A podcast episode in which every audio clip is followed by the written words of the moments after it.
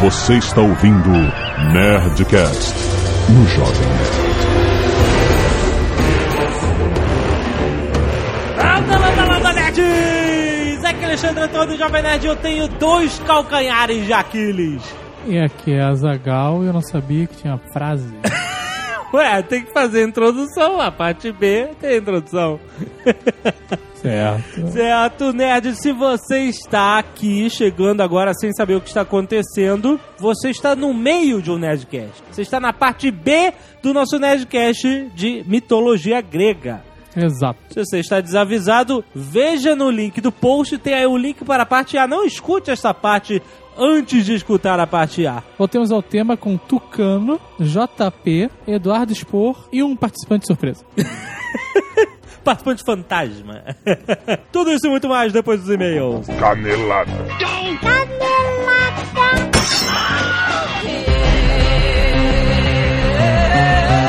Muito bem, Magal, vamos para mais uma semana de e-mails e caneladas no Nerdcast. Vamos. Primeiro recado e o mais importante de hoje, Azagal. Desafio HSBC Premier. Sim, nerd, muita atenção nessa hora. Você que está escutando este Nerdcast cedo ainda, você tem chance de ganhar um Land Rover. Exato. Por quê? Hoje, sexta-feira, dia 16 de abril de 2010, Tem início a última fase putz, grila, do jogo. a última fase que vai dar ao primeiro jogador a completá-la. Quem fizer primeiro ganha o Land Rover. Exato. E o que? Nós, pra quem já tá ouvindo os outros Nerdcasts, sabe que estes que vos falam tiveram o prazer e a honra de criar este jogo maluco, a mecânica do jogo, certo? Então, o que a gente tá fazendo aqui é um desafio pessoal. É, porque teve muita gente lá no Orkut, tá? As primeiras fases são fáceis, depois acabou, né? Primeira, segunda fase é tão fácil, tão fácil. Aí depois, na- na- nas fases agora 3 e 4, já não vem mais esse papinho de fácil, né? É, Azaghal, olha o macete aqui. Eu duvido, duvido que vocês passem. Não, eu, eu duvido mesmo, porque tá, a última fase separa as crianças Exato. dos homens, malandro. Eu duvido. Então, se você está atrasado no jogo, você ainda tem chance de ganhar. Você ainda pode se cadastrar em desafiohsbcpremier.com. Você pode completar todas as fases. Isso, E o que importa é você fazer a última fase. mas você tem que passar por todas. Tem que passar por Não todas. tem como você se cadastrar agora E ou voltar lá É. e começar agora achando que vai jogar a última, não. Mas se você quiser, entra no Orkut ou então siga lá as outras comunidades do Viajante, como Facebook, Twitter e blog. Tem dica. Tem várias dicas, a galera comentando as fases. Então, se você quiser agilizar e chegar na última fase e talvez ganhar um Land Rover e ficar feliz e se exibindo pras pessoas, essa é a hora, mano. Essa é a hora. Então, ah, presta atenção. Você depende muito da hora em que começa a fase 5. E você tem que ir lá no regulamento olhar. Porque a gente não vai falar aqui, porque senão vai ficar dando vantagem para as pessoas do Nerdcast, né? Você começar na hora que o jogo começa, você já tá com vantagem. É essencial né? nessa fase, já É que essencial. o primeiro a terminá-la ganha o carro. Muito bom, se cadastra lá em desafiohsbc.com.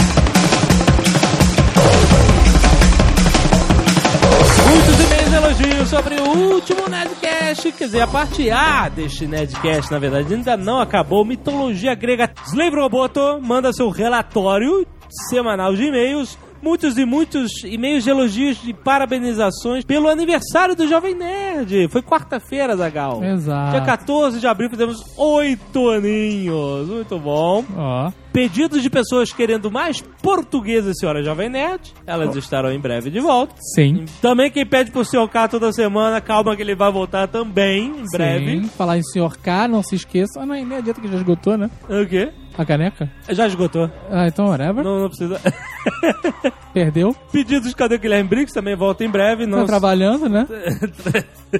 Eu acho. como todos. Fora isso, Fábio Júnior, Fábio Júnior? não o cantor, mas o filho de algum Fábio, com certeza, Certo. enviou o desenho de Azagal e Alotone Super Heroes. Olha que legal. Muito maneiro o desenho dele. Clica aí no post que tem um link. Ficou excelente. Muitos ouvintes apontaram a canelada de Alotone. O leão é de Nemeia. Nemédia seria um dos reinos do cenário de Conan.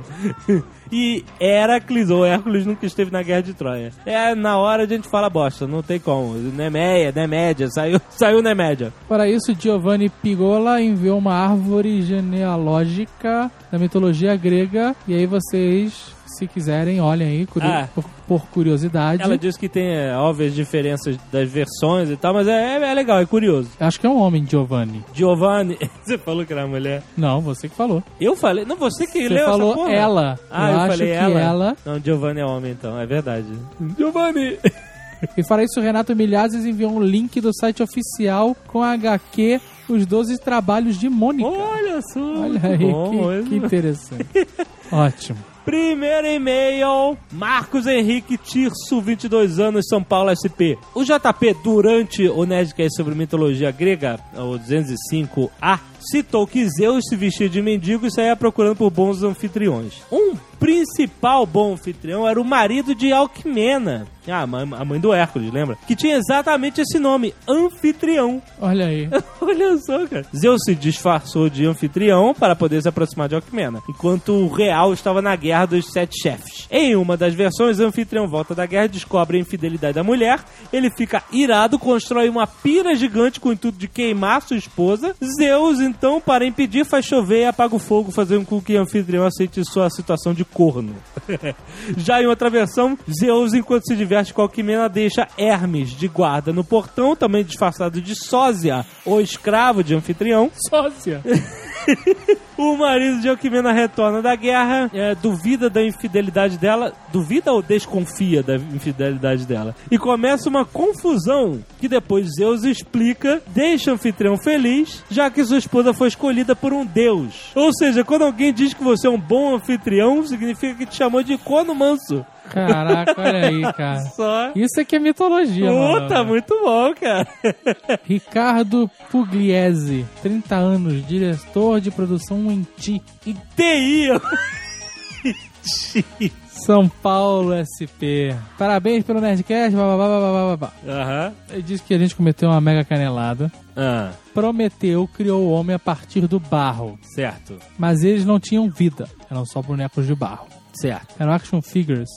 Era um- Dos deuses. De action figures dos deuses. Então Prometeu roubou a chama da vida do deus Hélio, o deus do sol, e entregou aos homens para dar-lhes vida e ficarem com voz fina.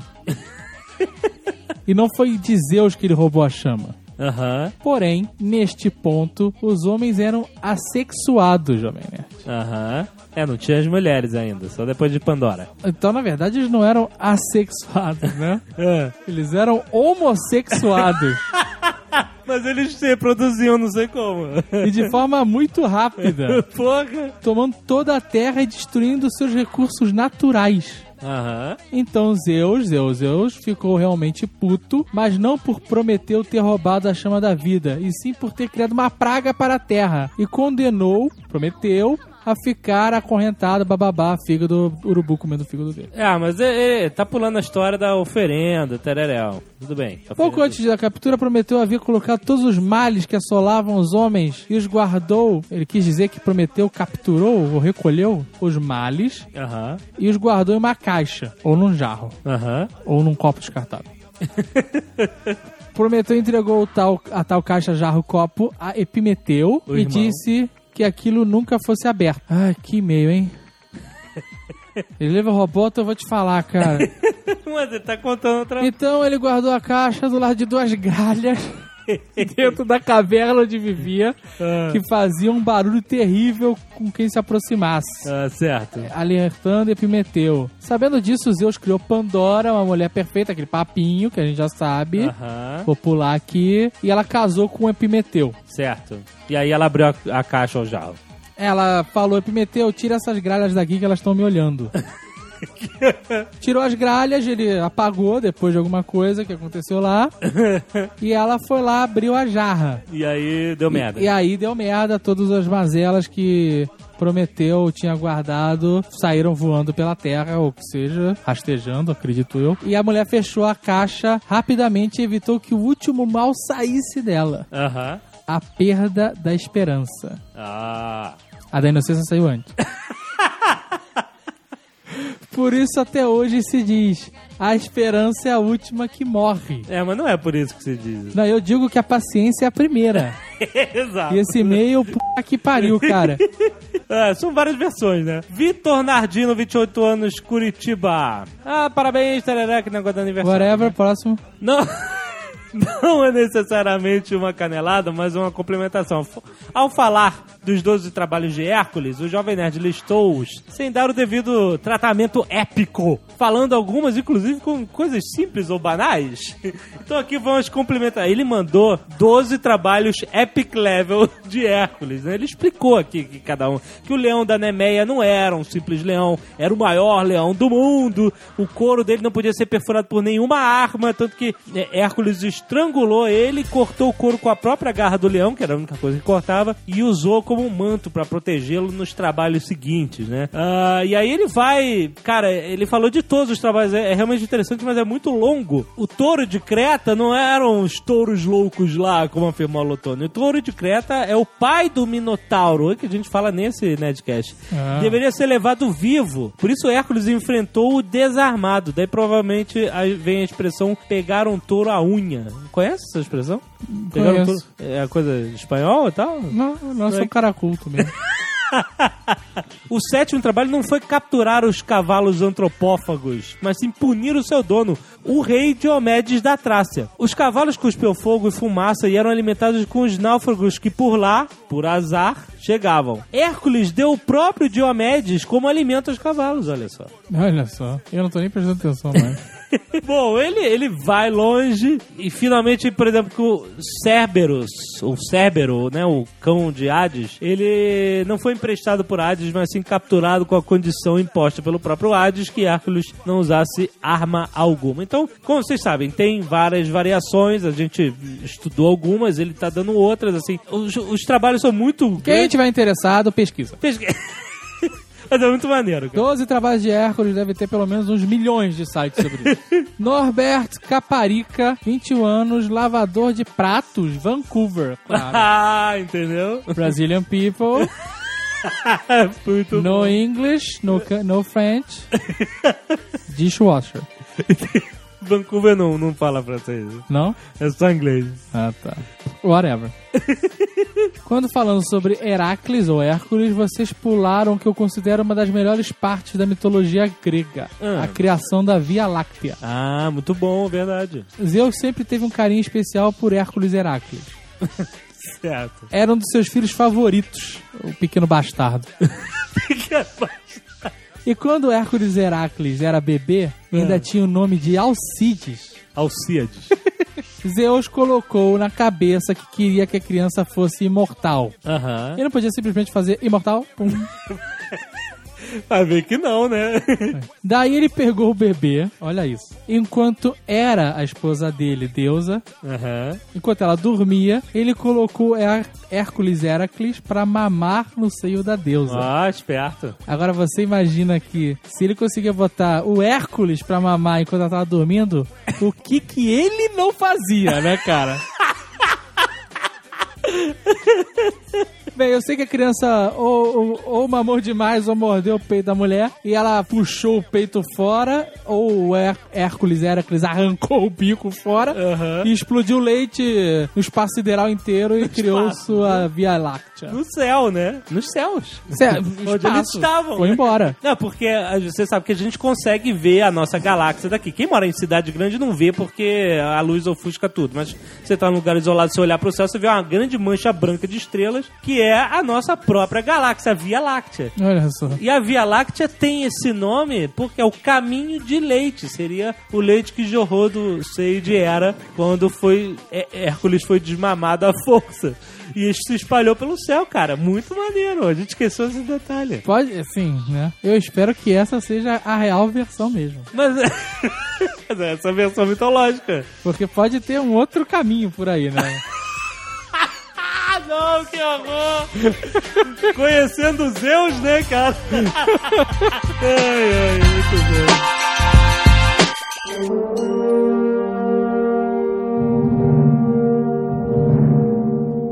Mas uma história muito interessante e fala muito sobre o destino é a história de Édipo, que todo mundo conhece como o famoso complexo de Édipo, de Freud, etc. Mas esse aí todo mundo viu o Mandala, cara. Exato. Era Ficha, Felipe Camargo. Isso. Aliás, esse não tem deuses, né? Édipo era um cara normal, não era? É um cara normal que matou o pai e comeu a mãe. Normal, normal ele não era, mas. Pro padrão grego ele era normalíssimo. É, o que tem, a história é tipo rei, tem a esfinge e o oráculo, basicamente. Exatamente. Ah, e lembrando, também vale mencionar da- a- o mito das três fiadeiras, as irmãs que teciam os fios do destino de cada um. Olha, por isso que são as irmãs fiadeiras, o pessoal fala. Quem fala aí uma Ah, fiadeira? não, são os três, três velhas fiadeiras. é isso que né, fica falando da vida dos outros, olha só, cara. Ah, que fala da vida dos outros, exatamente. Olha isso. O povo não tá de bobeira, né, cara? Tá, tá, tá no conhecimento popular, cara. As três irmãs, elas começavam o fio quando nascia a pessoa e elas cortavam quando, né, morria. Então tava lá o destino da pessoa. Mas é engraçado que essa- esses mitos falam sobre o destino, porque Laio, que era o rei de Tebas, não Lion, antes da piada, que eles- vocês vão falar que Lion era rei dos Thundercats. Rei, rei não era, né? Era o líder, né? Mas tudo bem. Laio era o rei de Tebas, ele foi o oráculo de Delfos. Muitas histórias começam sempre no oráculo de Delfos. Não é o oráculo de Delfos que descobriram que ficava em cima de um bolsão de gases, um negócio assim? Isso, isso aí. É porque esse era um orá- oráculo mais famoso, até no 300, quando o Leônidas vai lá, fala naquele oráculo, ele vai no oráculo de Delfos. Ficava num templo a Apolo. Exatamente. Lá tinha uma mulher que falava línguas, né? E Tinha uns, uns profetas tradutores da mulher, a mulher entrava em transe, o cacete e tal. E era realmente um lugar mega sagrado pra eles, né? Aí descobriram depois que existe um bolsão de gás embaixo do, do, do lugar Isso, é. e que muito provavelmente as pessoas entravam em viagens alucinógenas por causa dos gases, né? E aí geravam mil profecias, né? Mas no mito, né? Ou muito provavelmente um desses tradutores era um tremendo filho da puta. Na verdade, nem era, porque a grande parada do oráculo é justamente você interpretar o oráculo e não o que ele dizia. É, Essa que é a grande parada. Mas é por isso que o cara é um grande filho da puta. Não é só um filho da puta. Tudo tava sempre certo, você que se ferrava, né? É, você exato. que interpretava errado. Então Laio vai ao oráculo de Delfos. E deixa eu adivinhar, o oráculo diz pra ele que o filho dele ia matar ele. Exatamente. Falou que o filho ia matar e ia casar com a mãe, né? Ia casar com a mulher dele. Mas era uma perda de tempo ir nesse oráculo violenta, né, Brad? Mas é que nem cartomante hoje em dia. é a Mesma coisa. Pois é, rapaz. Pô, se eu tivesse por lá, eu ia falar pro lá, pô, nem vai, cara. Já te adianto aqui. Ele vai te falar que teu filho vai te matar, bicho. E vai pegar tua mulher. O oráculo de Delfos mandou bem no. Mandou bem, mandou porra nenhuma. Mas ele falou uma parada diferente pro, pro rei Minos. Que era pra ele construir a, o, labirinto, labirinto. pro Minotauro. Foi, Exato. Foi, Também. foi, foi o conselho do, do Delfo. É, no mínimo, ele não. é, a- ele completou dizendo: senão o Minotauro vai te matar e comer tua mulher, pô. É quase isso. Mas aí ele pegou o filho dele, né? Falou assim: vou livrar desse moleque que. Que vai me dar muito problema. Exato. Foi no, no, no Monte Citerão e pregou os pés do moleque, botou o pré pra, deixou ele abandonado lá com os pés pregados. Né? Mas ele não morreu, foi re- recolhido e aí foi chamado de Edipodos, hoje de pé furado, né? Édipo. Cresceu com a família adotiva, né? E aí Édipo descobre a mesma profecia. Sabe qual é o maior problema do mundo? É. Desde essa época, é você não matar os seus inimigos. Exatamente. Você, cara, não, o, que, o Édipo não era Deus, não era nada. Não, era ser o humano. filho normal. do cara, mas o cara não. O cara tem que pregar o pé, fazer um teatro do caralho dos horrores. Matar, o cara não mata. Não. Estilo inimigo do Batman na década de 60, né? Exatamente. Aí ele cresce e descobre a mesma profecia. Olha, você vai matar seu pai e vai casar com a tua mãe. Aí ele fica desesperado. Caraca, não, não, eu não queria isso pra ele, né? Era um cara bondoso, cara. E ele foge. Só que ele não sabia que a, fa- da- que a família da qual ele fugiu era a família adotiva dele. né? Ele não queria matar a família, mas era adotiva. Aí ele na estrada encontra um cara, briga com o cara e mata o cara. Mata o pai na briga de trânsito, cara. Ele mata Ah, o pai sério mesmo, na literalmente, estrada, é mesmo. cara, por uma besteira. Mas não sabia, né? Era o rei, Laio, matou o cara sem saber. Tão de, não era tão bondoso assim, né? era, era um pouco alterado, né? O cara, quando tava no volante, na frente do volante, se transformava. ok, beleza. Aí depois ele encontra a esfinge. A esfinge. Ah, ele, ele vai, que- não, ele vai pra Tebas, ele vai pra Tebas, É. Tebas tá sem rei, e aí é, tem essa, é uma esfinge que tá assolando a cidade e tudo, e o nego fala, cara que conseguir detonar a esfinge, vira rei. Parada é essa, né? Aí ele vai diante da esfinge pra... Só que não tem porrada, não é porradaria. A parada é a seguinte, você tem que responder o enigma, É. e se você, se você errar, você é mutilado. Ah, a esfinge come, né? Devora você. É. Agora. Normal, Decifra-me normal. eu te devoro. Exato. Vocês E aí, qual do- era, qual era? Você sabe qual era a pergunta? Eu sei. A famosa pergunta. né? Qual era? É, o que, tem no meio do ovo? Aí o Ed falou, a letra V. Aí ele ganhou. Explodiu aí as É isso? O cara, o que, que que tem quatro pés de manhã, dois pés à tarde, três pés à noite? É essa parada. Quem sabe? Tempo! Você imagina os filhos falando isso? Eu sei, sei, Pode sei. perguntar de novo? Pode repetir? Eu, eu quero as cartas. Você sabe? Quem sabe? Sabe que eu sei? Qual é? É o homem. Ah, ele Ah, sabe. Porra, pelo amor de Deus. Não, por quê? Porque é quando é criança, de dia, de manhã, No amanhecer. daí- ele engatinha, depois ele fica de pé, Aham. e na velhice ele tem que usar uma bengala. Ih, garoto, passou. Pô, pelo Pensei, amor quando eu- pensei que de noite ele virava um pônei mongol. Aí, aí Então, o totalmente. que, o que que cai em pé corre deitado, né? Esses filhos tava dando mole, né, cara?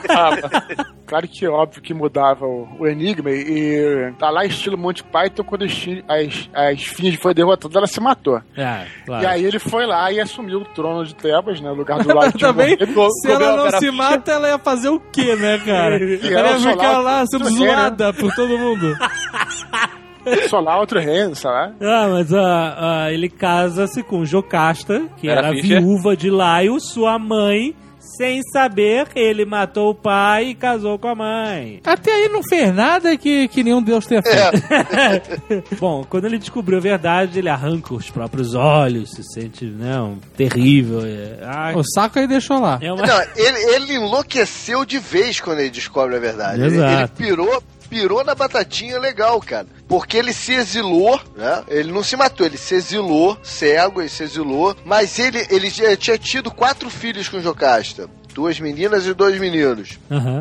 Que iam ele, matá-lo, e ele certamente. amaldiçoou as crianças, cara, antes de ir embora. Ele disse que, pô, aquela merda toda ia terminar com os dois filhos se matando, pra dividir o reino. Aham. E, e picou a mula. E isso aconteceu mais à frente mesmo. E, Mas é engraçado você entender o que, que isso diz o quê? Porque eles, eles fizeram tudo, o pai e Édipo fizeram tudo pra evitar o destino que foi profetizado, mas não adiantou. E o que, que significa? Que todo mundo é um joguete do destino? Que o destino é inexorável. Que o né? destino é inexorável? Ou, ou eles fizeram ações de livre-arbítrio, mas que os oráculos simplesmente sabiam Peraí, peraí, o peraí. que A gente tá no acontecer. Nerdcast de mitologia grega ou de Lost, cara? Agora eu me perdi aqui, cara. A grande lição, a grande lição disso é o seguinte: não caia na pilha errada.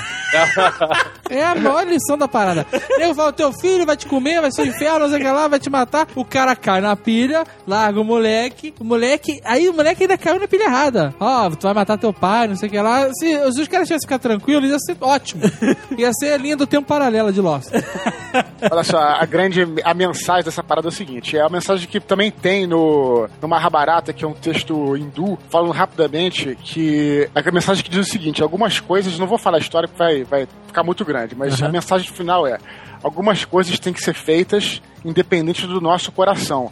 E foi isso, quando o Laio não, não se recusou a matar o garoto, deixou o garoto, ele devia ter matado. Foi o que até o Zagal falou brincando, mas é isso mesmo. Então você tem que fazer certas coisas para que o seu destino não se cumpra e você realmente consiga aquilo que você quer, né? Ele não matou o Edipo, ele deixou o moleque preso lá, sei lá. Aí ele deu é- chance é- ao destino. Tem uma pro Azagal também, Ah. que sabe quando tem o cara que é sangue ruim, tu fala assim, pô, fulano é mó creonte?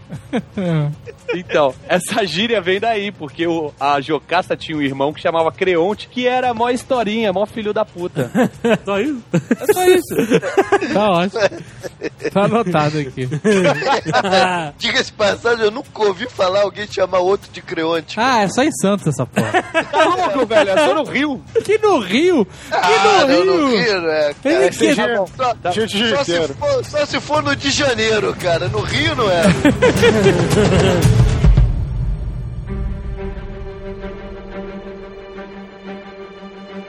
Perseu, famosão, esteve em 1981 em Fúria de Titãs e volta aos Na cinemas. época interpretado pelo Cazuza, e agora volta com Sam Worthington fazendo o grande herói Perseu, semideus, filho de Zeus, com mais um humano, né? Tucano, Tucano, é o seguinte: te dou uma chance de tu acertar a história de, de Perseu. O avô dele foi no oráculo. O que, que o oráculo disse pra ele? Teu filho vai te fuder É, a no, vida. nesse caso, Deu nesse neto. caso, o oráculo deu uma variada e mandou um neto, neto. né? Tava, tava foda já no filho. Filho do teu filho. Ele não tinha filha, ele tinha só uma filha. Talvez seja por isso. Ah, olha aí. é, acho que foi por isso. Vai pra geração seguinte. se vocês estão acomodados aí com as versões da contraditórias da mitologia grega, cara, a história de Perseu é, a- a- é o caos encarnado, é porque uma coisa mistura com a outra, é uma confusão. Mas basicamente é isso também, né? Que ele é filho de Zeus, com uma humana, e aí começou uma guerra de ciúmes, a fogueira da- das vaidades do Monte Olimpo, né, cara? Não, não, pera, pera aí. O avô dele, quando viu que a filha pariu, né? Teve um filho, ele não queria, porque a Isso. profecia dizia que o neto ia matar ele. Aí. Quando ele viu que a filha pariu, de novo falando, ele ficou transtornado também. Falou, pô, tem que acabar com essa porra. E em vez de matar direto, como a Zagal fala, também foi criativo.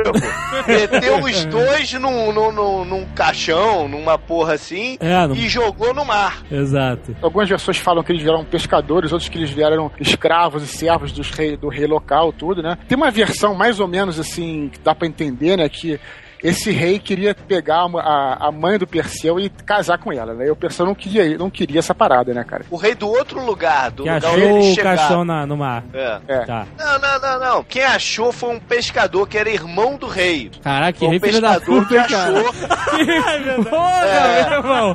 Esse Bom. aí...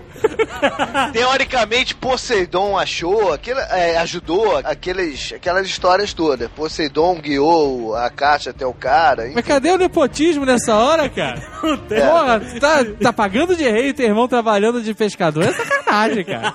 Nessa versão, o- esse rei casa com a mulher, com a, com a- a mãe do Perseu à força, e o Perseu vai lá falar: o que, que, que tá acontecendo? Tudo, e ele chega e fala só: seu Que, palhaço. que, que, mas eu não tô entendendo. seguinte. Como assim? O cara casa com mulher à força e vem um bebê? Não, Não, depois, já depois tinha de passado o tempo, cara. Ah, Calma tá. aí, calma aí. O cara fala assim: olha só, palhaço, é o seguinte, já que você quer libertar sua mãe, tu vai fazer o seguinte: você vai me trazer a cabeça da Medusa. Porque a Medusa é que nem esfinge, né, cara? Era um monstro que assolava o país, que nem esfinge assolava Tebas. Exatamente. Então ele falou: ah, se você trouxer a cabeça da Medusa, pronto. Eu... É sempre assim: esse cara deu uma missão, óbvio, que o cara achava que não fosse cumprir. Só que Perseu, cara, ele era, ele era filho de Zeus. E o Zeus entulhou o cara de presente. Não tinha o Pegasus, né? O Pegasus é uma parada do filme. Na verdade, ele tinha uma sandália que voava, tinha uma espada também, toda sinistra e tudo, Ele né? ganhou presente de vários dedos. A, a sandália ele ganhou de. Hermes. Por ordem de Zeus. E ele ganhou um elmo de visibilidade também, que fazia ele Isso ficar invisível. também, também. E Só lembrando que a Medu- Medusa é uma das górgonas. Isso. De górgonas são é, mulheres monstruosas Hoje em dia eu chamo de baranga. É, exato. Cara, ela é uma, era uma donzela que tinha os cabelos lindos e tal, e só que foi aquela parada que a gente falou dos deuses. Ela foi cair na parada de disputar um concurso de beleza ou, ou desafiar a Afrodite. Aí ela E pediu aí? pra fazer um permanente. Foi no Jaça, né? no Jaça. Ela amaldiçoou a mulher, né, a Medusa, e ficou com aquela cabeça de cobra e quem olhasse pra ela ia virar pedra. É parada. É, tem, tem uma outra, tem uma outra versão até que diz que a Medusa deu pro Poseidon no templo de, de Atena, se eu não me engano, e a Atena ficou puta e, e se vingou dela e tal. Que eu não É. queria aquela sacanagem lá. Bom, o captura matou a Medusa. E aí no filme, né? Quem viu Ah, o filme. ah, ah, engenhosidade, como ele matou a Medusa. Porque um dos presentes que ele ganhou dos deuses era um escudo tão polido, tão polido, que era um espelho. Atena e ele podia ver a Medusa através do reflexo do escudo sem virar pedra. Então foi assim que ele. Cara, No- eu não sei como é que tá no filme novo, mas no antigo, Perseu usa a cabeça da Medusa pra enfrentar o Kraken. Que de fato ele é, enfrenta. essa é a história do, do filme. Ele enfrenta o Kraken realmente, mas na verdade não é chamado Kraken, é o monstro marinho, É. mas não tem nada a ver com a cabeça da Medusa. A cabeça da Medusa, na versão mais difundida, é o seguinte: ele coloca realmente a cabeça da Medusa num saco. De volta com o duro, né? Que nem pedra.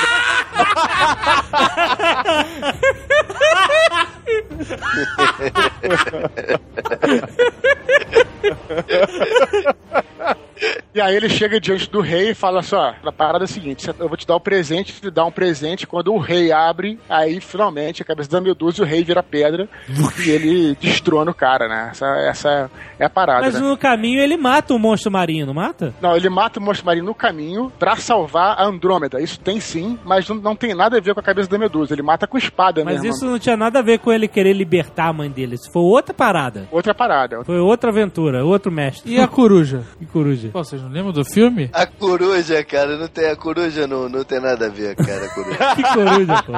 Ele ganhou uma coruja robótica de Atena. Você não lembra disso? Não. Não, no filme, na versão do. No, eu até assisti as duas versões agora esse fim de semana. Porque eu tive que rever a velha, porque, pô, saí do cinema, pô, querendo chutar um, né, cara? Atormentada, Aí né? tive que rever a velha pra ficar bem de espírito. Os efeitos especiais eram do rei Harryhausen, cara. Quem? Que era stop clássico. motion, né? Tudo stop motion. Era stop motion, era. Pô, esse filme do Fúria de Titãs, assim como os filmes do Simba, eram irados, cara. Porra! Muito foda. O Simba tem um que é muito foda, que é que tem um tigre dente de sabre Isso. lutando contra o homem da Isso. caverna gigante. Caraca, era muito Esse, maneiro, esse. cara. Agora você sabe quem era o Simba? Zod. Puta merda. Era o Zod, cara. O Simba era o Zod, mesmo? cara. Era Era. o Zod. Caraca. O Simba, ele era muito... Ele, ele tinha um clima muito sinistro, né, nesse É, filme. Tinha. Eu tinha uns macacos com asa de morcego. Tinha umas, uns bichos, assim, um- uns demônios lá bem sinistros. Agora, o personagem que mais me incomodava era um cara que usava um- uma máscara, um capacete de ouro. Lembra desse cara? Lembro. Qual era desse cara? Ele, ele era mudo, não era? Esse cara Não, ele não. ficava só tipo assim. Não, ele falava, era até bem articulado, que a boca não mexia por causa da máscara de metal. Ele eh, viajou com o Simba. Ele, não, vamos lá, eu vou com você. E ele ficava naquela porra daquela cabeça de ouro pra cima e pra baixo. E tem a cena com a luta com o Ciclope na praia também, que é clássica demais. Tinha uns bichos sinistrões mesmo, que nem o Azagal falou. Tem uma de um, de um grifo contra um E centauro. morria gente nesse filme, cara. Morria. Morria, morria. os bichos atacar o navio, esses macacos de asa? Era, era É, cada um por si, isso meu irmão. Mas Era homem ao mar direto, né? Porra, cara, sem cabeça, né, cara? Ô, meu amar, a cabeça ficou. esses stop motions, cara, eles eram era uma arte, cara. Impressionante, porque a gente realmente acreditava na animação, cara. Era muito foda mesmo, cara. Na época era assim. Esses filmes de mega stop motion, tinha também o mais antigo dessa galera, que era o Jazão e os Argonautas. Que Mas um tem umas caveirinhas, bom, não é? Tem umas Tinha os caveirinhas? esqueletos, exatamente. Esse é fudido. É, foda, porque era, era, era mais mitologia, né? Então tinha É. a Hidra, né? eles enfrentavam o Colosso Gigante. Lembra do Colosso Gigante de bronze? E, ele, e eles Aham. derrotam o Colosso furando o pé, a sola do pé tinha, um, tinha uma parada que eles tiram e aí cai milhões de litros de óleo e aí ele seca, racha e cai. Tiraram a tampa do cárter Tiraram- do Colosso? que pariu, cara. Pô, aquela cena, eu acho que no final, que o barco vem pelo desfiladeiro com as pedras caindo assim, e o barco tem que passar pela, pela parada, é tensa pra caceta. E, e o melhor de tudo é que o, o Simba, né, esses filmes assim, tipo, primeiro foi o Jazão, depois o, a, a série de Simbás, gerou também um filme que, pô, foi um mega sucesso aqui no Brasil, que foi o Simba, o Marujo e Trapalhão. Muito bom, cara, muito, É muito bom. Quem era o mestre por trás dessas animações era o Ray Harryhausen. Ele É, tem- foi isso que eu falei. Ah, Harryhausen. oh, Olha aí, Jovem Nerd. Desculpe, eu... Deixa eu tocar uma canelada pra você, não, só um minutinho. Enquanto. Você sabe o que, que é? Enquanto você falou, eu tava aqui no, no Google e foi mal, eu não prestei atenção. Não, não, não. Eu vou repetir pra você ouvir. Você perguntou quem, e aí ele falou de novo. Mas ele não explicou. Explicou, é o cara das animações. É? É, Jovem Nerd. Deixa eu tocar outra canelada pra Não, você. não, não, não vai tocar. Cara, e o Rei Harryhausen, cara, você vê os efeitos são toscos, mas são maneiros até hoje, cara. São. O Fúria de Titãs, se você assistir ele hoje, você vai achar. Tudo bem, tem umas falhas, mas, cara, o filme continua sendo legal. Não, mas É, sabe, é maneiro, é sabe maneiro, é qual é a maneiro. diferença? Sabe qual é a diferença? Ele não é tosco. Ele é limitado ao tempo dele. Sim. Exatamente. É, Ele- é, ele isso era- é muito diferente. O melhor que ele podia fazer com os recursos que ele tinha naquela época. Exato. Então, o cara fazia aquele stop motion com um primor foda. É claro que hoje em dia é bobo, você sabe como é que é feito e tal, mas ainda é maneiro. Essa é a diferença, sabe? Naquele período que o filme foi feito, aquilo era o ápice, sabe? Não dava pra fazer melhor. E esse é o perigo de refilmagem de coisa foda assim. A tua imagem, a tua percepção é que naquela época a parada era top. Exato. Então você tem que fazer uma top também refilmagem. Porque não adianta só você botar tecnologia no, no negócio. Exato. Porque se, não- se ela não te marca como a outra te marcou, Exato, entendeu? Aí exato. você fica achando que, pô, o filme é muito pior do que era o outro. Deixa eu perguntar um negócio pra vocês que eu sei que existe, mas todo mundo que eu pergunto não se lembra do filme. Chamava Os Titãs Voltam à Luta na Atlântida. Nossa. Ninguém lembra? Não, cara. Mas esse novo Fúria de Titãs é ruim? Não é ruim, o filme não é ruim, assim, visualmente é bacana e tal, mas os caras, pô, fazem um negócio que vai contra a mitologia mesmo. É aquilo que eu falei lá no começo, a mitologia grega não tem nada a ver com o bem e mal, tem a ver com outras coisas, principalmente a relação da vaidade, né, cara? É, A exato. vaidade é que, que mexia com tudo. No filme original, lida com isso, a questão do, do desafio aos deuses e o, como um deus faz picuinha com o outro. E nesse, nego mete Hades na história, que não tem nada a ver. Aham. Faz de Hades o vilão, entendeu? Que vai enganar Zeus e daí pra frente as merdas acontecem. E o Hades, pelo contrário, deu até um. Foi quem deu o capacete que ficava invisível foi o Foi Hades. o Hades, exato. Hades não é o diabo. Hades Não é. é. só o deus que toma conta das almas das pessoas. De Eu só trabalho aqui, caralho.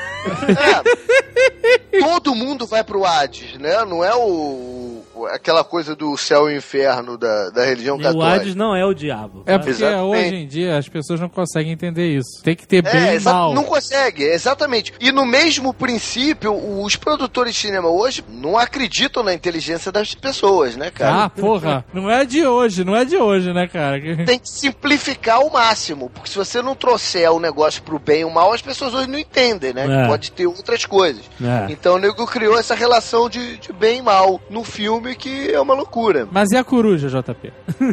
A coruja, no filme antigo, é, Zeus manda Atena dar a coruja de presente pro, pro Perseus pra ajudar ele na trajetória dele. Aí a Atena não quer se desfazer da coruja e pede pra Hefesto fazer uma de, de metal, uma robótica lá pro Perseus. Ah, Que é o E dá pra R2D2. exato. R2D2. Fica pagando de R2D2 o filme inteiro. E na nova versão não tem a coruja. Tem um momento que eles, que, que eles mostram a coruja, mas aí Perseus fala: O que, que é isso? Aí o cara fala: Deixa isso pra lá, sem porra nenhuma. E aí ele joga a coruja assim num baú. assim. E, não, e aí, bom, ele volta e vira rei de Micenas. Mas ele mata o avô. é, faltou isso.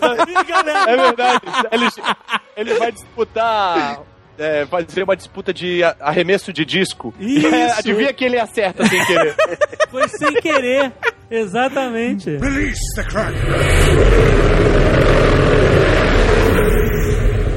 A geração seguinte, né, cara, essa geração do Perseu, é a geração do Jazão, que todo mundo já viu o filme aí, né, o Velocino de Ouro, né? Jazão e os Jaz- Argonautas. Grande, Exato. grande filme. Essa turma do Jazão, cara, tinha no barco do cara Argonautas por causa do, do barco, chamava Argo, né, cara? Aham. E tinha essa, essa galera, tinha Hércules, tinha Teseu, que foi outro herói foda, Orfeu, Nestor. Isso era a Liga da Justiça, cara. A galera do, do. Jazão, cara. Não, mas eram os grandes heróis juntos ali, cara. Ainda mais pra turma do Zé Comé na sua Essa turma toda, cara, é a turma que tá ligada, Teseu no caso, tá ligado a- ao labirinto do Minotauro, e foi a galera que depois foi pra Guerra de Troia também, junto com Aquiles. Esse- não, e sabe o que, que esses caras têm em comum? Ah. Todos eles foram criados pelo Kiron. Que? É o Que? Sátiro? Não, é um centauro. O Centauro. Ah, Esse é o cara é centauro foda. do Percy Ele- Jackson É.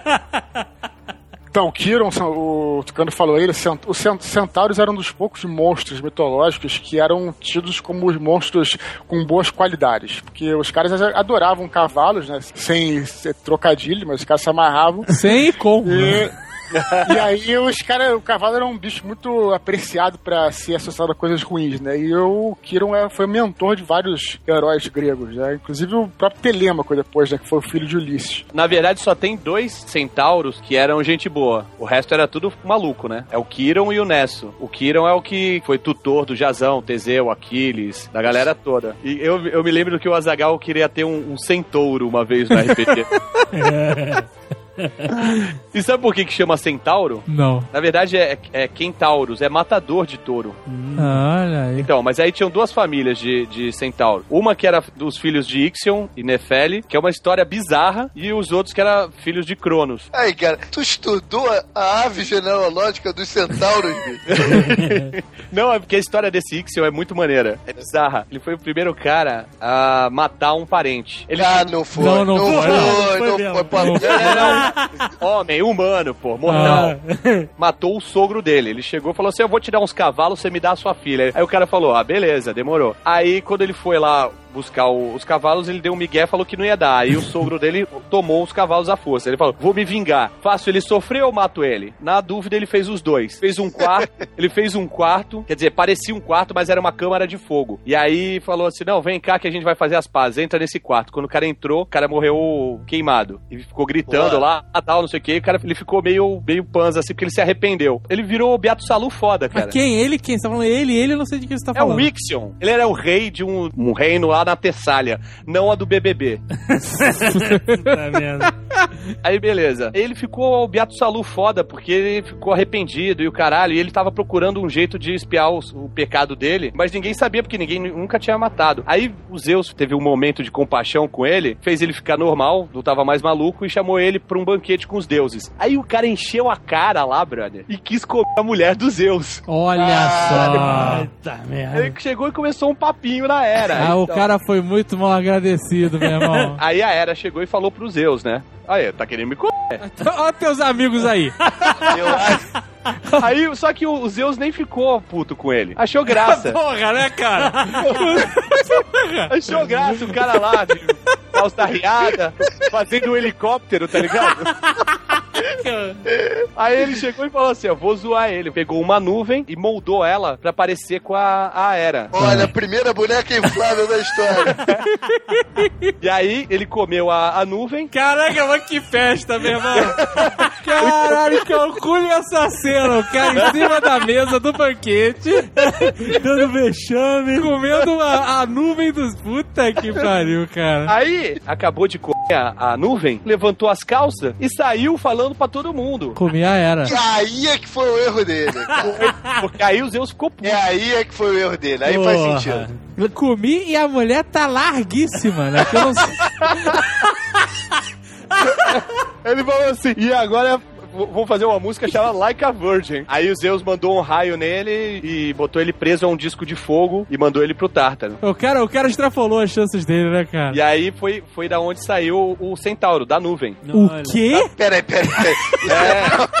O centauro é filho, é filho do fanfarrão com a nuvem? É, exatamente. Caraca, sensacional, cara. Porra, cara, era um momento fértil, hein, cara? Como nunca mais será. A nuvem engravidou do cara, meu irmão. Ah, muito bom. tem coisa pior ainda aí. O, E a história não faz sentido nenhum, porque o cara não tinha nada de cavalo nem a nuvem. Então, os descendentes desse, desse centauro, do primeiro centauro aí, eles eram tudo louco também, herdaram os genes do pai. Porque eles foram, do- foram convidados pra irem pra um, pra um banquete lá, pra um casamento. E aí eles estão lá no casamento e tal, começaram a beber, aí encheram a cara. Aí um dos centauros, Euration, começou a agarrar a noiva. Errado tá quem convidou, né, cara? Os outros centauros falaram assim: Porra, o cara tá querendo comer a noiva. Aí o outro falou: Boa ideia. E todos eles foram. Que é isso, cara? E aí teve a, a- a guerra dos mortais, né? Que eram os Lápitas, contra os centauros, que foi a Centauromaquia. Olha só. No final, até o, o Teseu ajudou os Lápitas e, o- e os centauros tiveram que picar a mula. Ou picar o cavalo.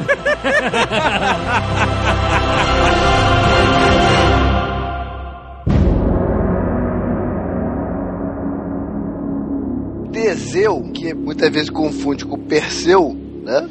São nomes parecidos, mas Teseu não tinha nada a ver com os deuses. Ele não era filho de Zeus, pra variar um pouquinho, né? Aham. Ele era filho de Ageu, rei de Atenas. Mas numa aventura de Ageu, não era, não era o filho oficial do rei. Chama bastardo isso. Ele tava numa guerra lá, tá? Numa vila hum, e rolou o Teseu. Vietnã, Vol- Vietnã. volta Ageu, exato. Volta Ageu pra Atenas, sem Teseu. Teseu ficou pra trás. Deixou o Teseu lá. E seguiu vida normal com a mulher dele, os filhos dele e tudo mais. Mas ele deixou de presente uma espada pra Teseu escondida. Enfim, Teseu cresce sem saber que é filho de Ageu. Egeu. Ageu, Egeu. Enfim, atinge a maioridade e a mãe dele resolve falar: pô, não, chega de esconder do moleque, né, cara? Ele tem direito a saber quem é o pai dele, saber que o pai dele é pica grossa e tudo mais. Aham. Conta a história pra Teseu, que resolve ir realmente pra Atenas conhecer o pai. Ele pega essa espada deixada de presente pra ele e segue pra Atenas. Nessa época, o caminho normal, o trajeto normal que ele faria seria de barco. Mas ele resolve mostrar que ele era fodão, entendeu? Porque ele era um cara metido a corajoso, metido a, a Aham. ser o bom do negócio. E vai pela estrada que era perigosa. E no- na estrada ele vai fazendo um monte de coisa, matando bandido, assim, um monte de façanha pela estrada,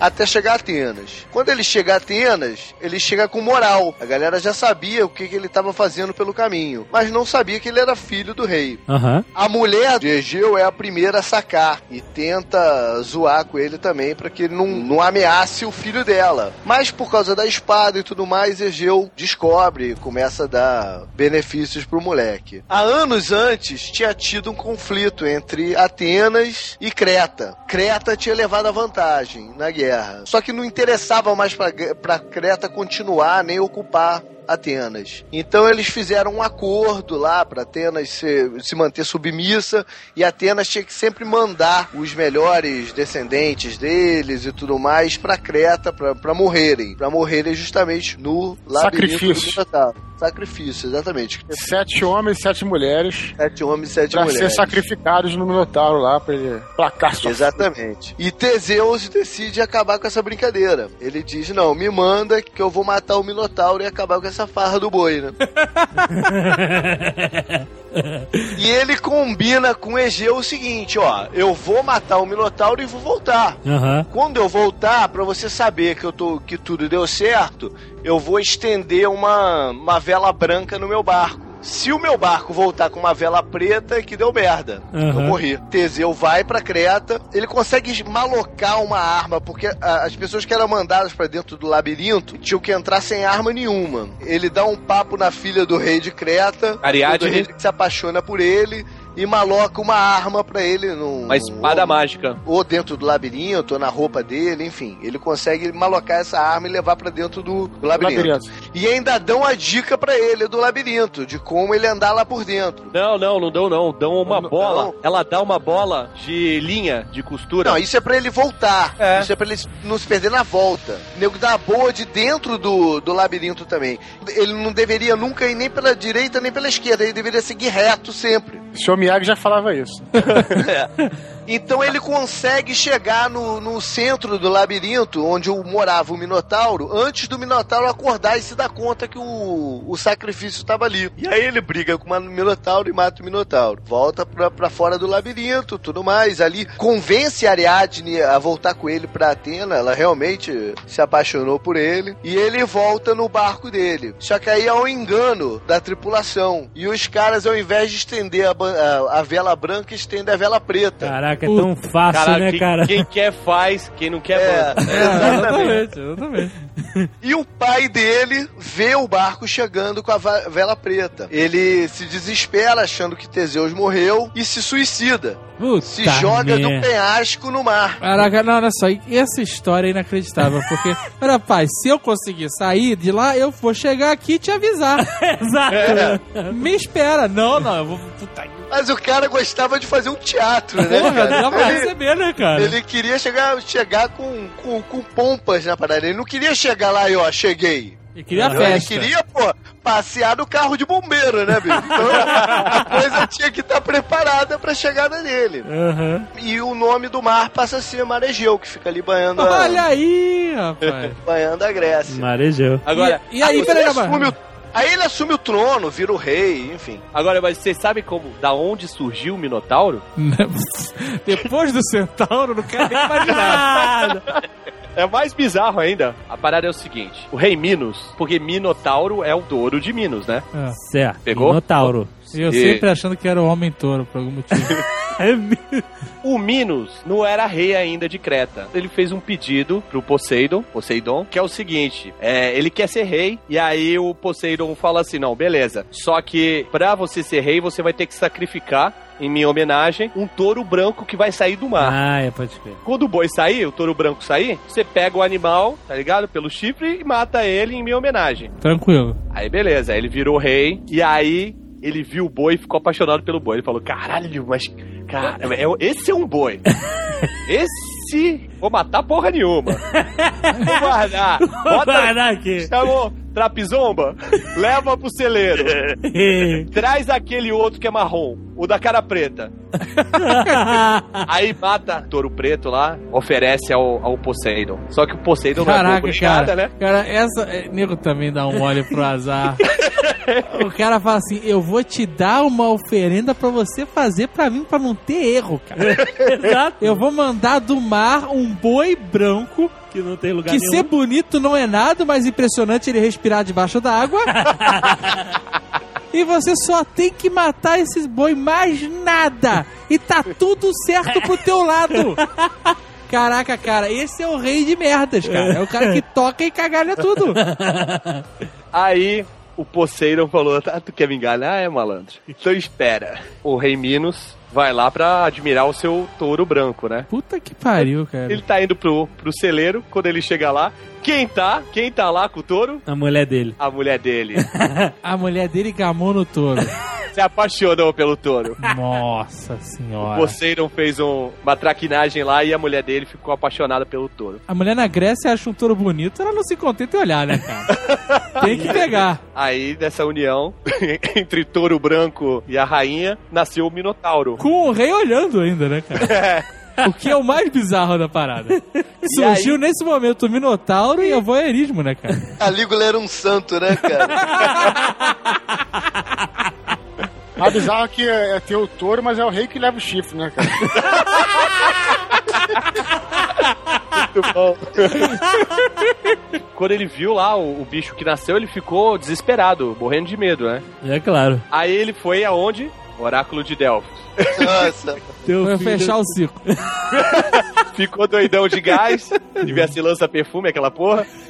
E aí, e aí o, o- o oráculo disse, ó, pede pro Dédalus, que é um cara muito habilidoso, pra ele construir um labirinto gigante pra prender esse Minotauro. Isso. Mais uma vez, ao invés de matar logo, É, né? mata esse filho da puta, faz um churrasco, tá tudo certo. Ah. Ele fez um, um- um labirinto no subsolo do palácio. Tudo errado, cara. O cara nem filho dele era, era uma aberração, cara. Vendeu pro Dr. Lau, cara.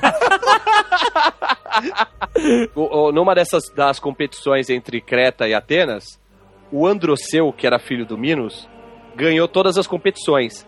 Aí o nego ficou muito puto, velho, e matou ele. Aí o, o Minos ficou louco e foi aí que ele mandou pra que fossem sacrificados sete homens e sete mulheres atenienses pra serem devorados pelo Minotauro. Aí aconteceu essa parada que o JP contou, né, do Teseu. Teseu chegou lá, matou o Minotauro, tararau. Só que ele nunca ficou sabendo que foi a Ariadne que deu a, a linha pra ele sair, né? E deu a espada pra ele chegar lá e matar o, o Minotauro. Ele achou que foi a narizinho, né, cara? Ficou lá pelo sítio.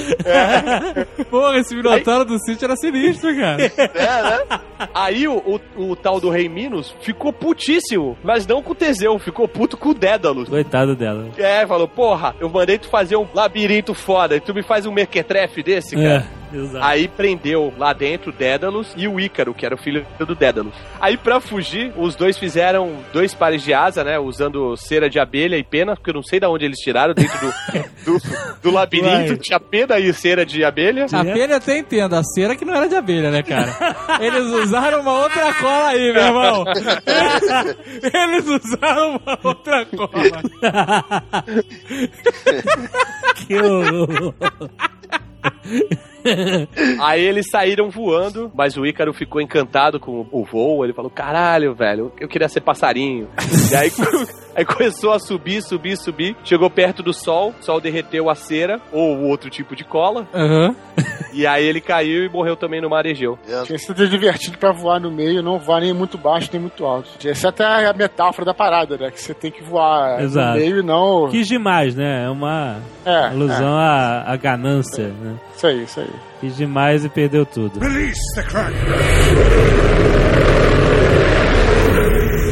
A Guerra de Troia, descrita em Ilíada, de Homero, e também em Odisseia, né? Depois, né? Pós-guerra e tal, é a volta A de Odisseia, Ulisses. a Odisseia é finalzinho da guerra. É, é a volta de Ulisses E- pra casa, né? Só um negocinho. Esse Ulisses era muito malandro, cara. Tipo Didi Mocó. Porque Ele, ele, tá, ele tá voltando, ele tá voltando pra casa e vai descansar numa- na caverna do Polífemo, que era um, um ciclope. Aí, beleza. Ele entrou lá, ele e os amigos dele, né? Aí chegou lá, o, o ciclope chegou e prendeu eles. Aí eles começaram a tomar vinho. E aí o Ulisses chegou assim: Ó, e aí, ciclope, qual é o teu nome? Ele, é, Polífemo. E, e o seu? Ele, meu nome é ninguém.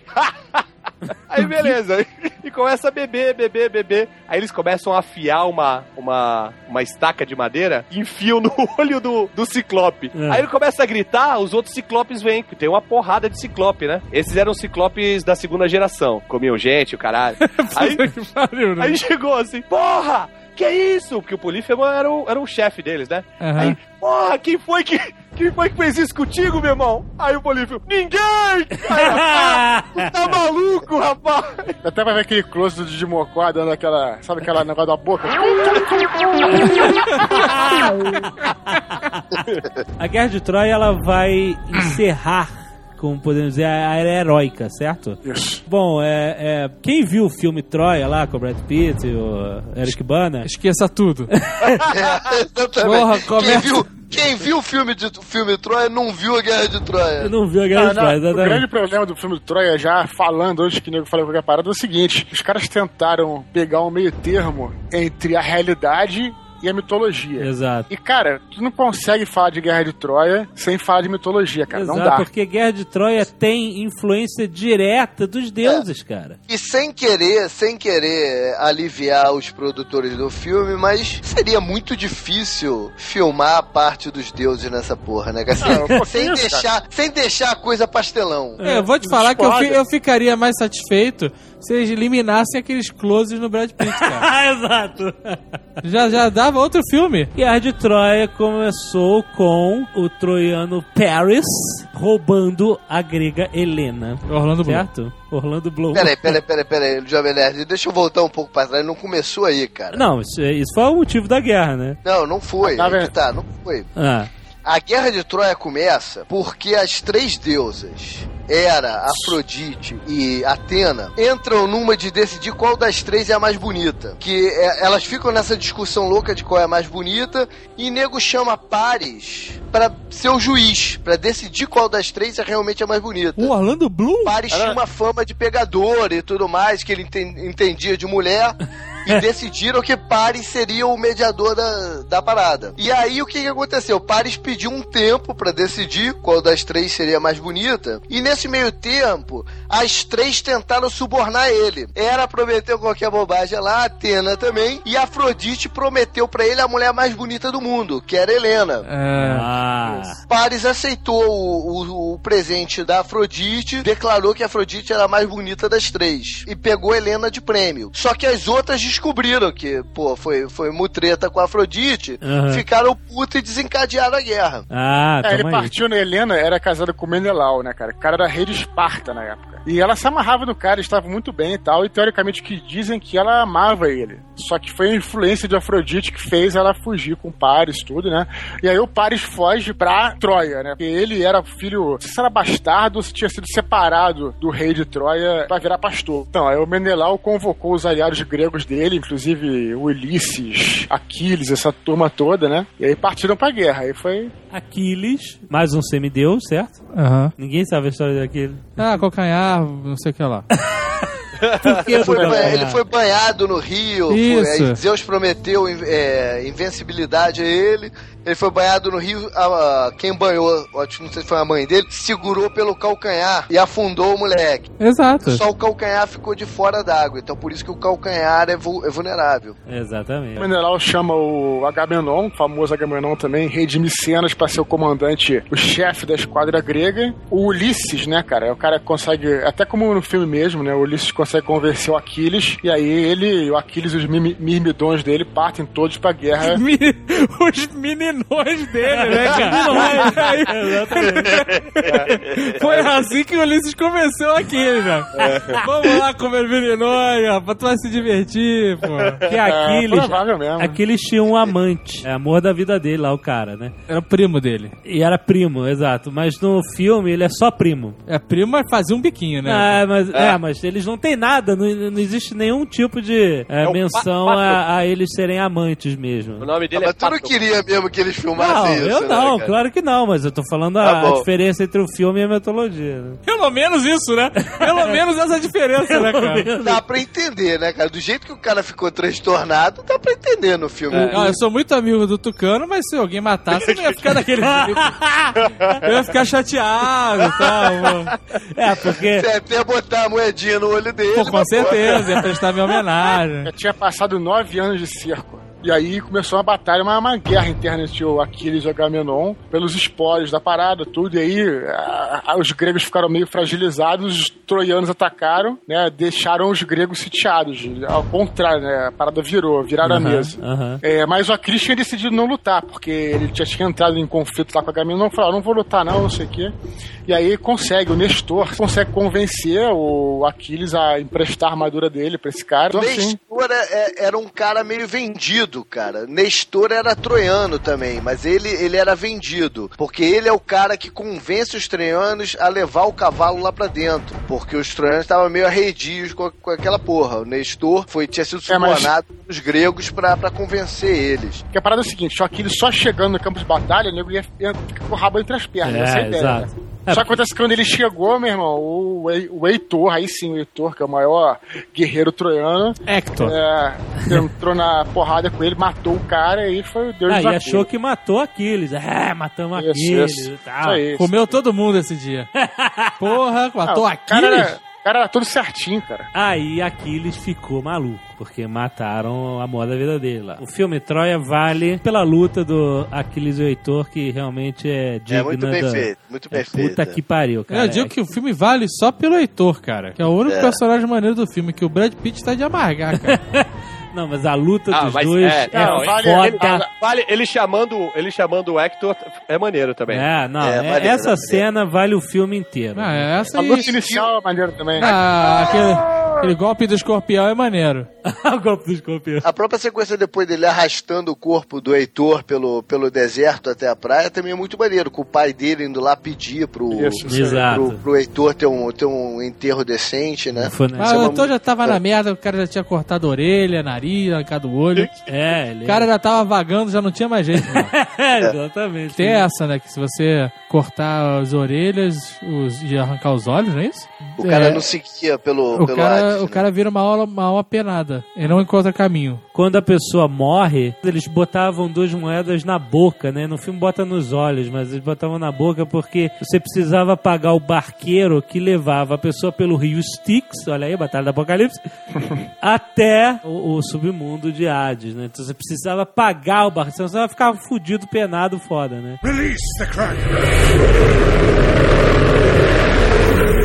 Bom, a Elida termina com a morte de Heitor. Mas Troia não cai imediatamente depois disso. Continua, é, e aí o que acontece? Eles se fecham, né? Pega fogo toda a cidade, mas eles estão fechados, não, não caiu. E aí tem essa famosa ideia todo mundo fala do cavalo de Troia, né? A esquadra grega, ela recua, ela se esconde numa enseada, né? Eles deixam um cavalo enorme lá, tal, cheio de guerreiro dentro. E aí os caras acham que é uma, uma oferenda, sei lá, acho que era... Cara, acho que era Afrodite, não sei, é alguma deusa, né, cara? E aí os caras levam o cavalo pra dentro da cidade e aí o resto a gente já sabe o que acontece, né? É. Daí o termo presente de grego, né? Isso aí. Olha aí. Porque é, era uma grande armadilha. Eles abrem os portões de Troia, saem do cavalo, abrem os portões de noite, né? Isso, quando todo mundo tá E- bê- bê- bêbado, né? Tá comemorando a, Achando que ganhou, exato, a né? E- fuga dos, entre aspas, dos, né? E aí é o grande massacre de Troia. é, cai a cidade, os gregos detonam tudo. Vale a pena mencionar o filme, que no, no, no filme eles têm essa ideia do cavalo 10 dias depois de cerco, né, cara? Exato. A enquanto guerra dura levou uns uns 20 dias. anos, né? 10 É. anos, na verdade. Inclusive, no, no filme, Aquiles é um dos caras que vai, vai, vai dentro do cavalo. Aham. É, mas Aquiles, pela história da, da Ilíada, morreu muito antes. Numa das batalhas lá na. Baixo das muradas de, de Troia, Paris é, dá a flechada no calcanhar dele, lá de cima, indicado por, por Afrodite. Que o, o- Não, não a Apolo vulnerabilidade, o Apolo, enfim, que a vulnerabilidade era no, no calcanhar, ele dá o tiro certeiro no calcanhar do, do Aquiles. Olha E só. quem vai dentro do cavalo é o- um filho do, Arqui, do Aquiles. O cavalo foi ideia do Ulisses, não foi? Foi. A, a história do, do Ulisses chama Odisseia, porque o nome dele não era Ulisses, né? Era Odis, Odisseu. Em grego cena, Ulisses é em latim. Vale a pena um comentário de, do que o filme também faz, dá uma aliviada na, no final, né? Aquela, aquilo que a gente já falou da necessidade do final feliz. No filme, o filho de Heitor, a mulher dele consegue fugir com o filho de Heitor da, da cidade antes da destruição total, né? Mas a história da queda de Troia, ela, ela termina quando os gregos atiram o bebê das muralhas de Troia Nossa. matando a linha real, a linha, a linhagem de Troia, né? O único que escapa mesmo da cidade é Enéas. Do Prona. Vai,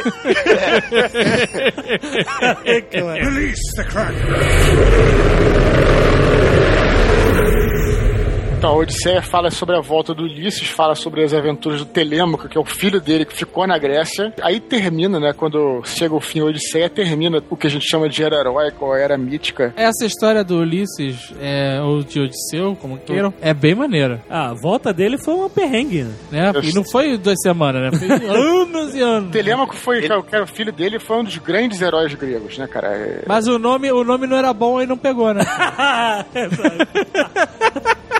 E tem uma parada também que eles são encantados por umas, umas sereias. É, não, o cara passou, passou o pão que já amassou. Ele botou cera nos ouvidos para que os caras não se, não se distraíssem e conseguissem guiar o barco lá. Cera, cera, a gente realmente não sabe se é.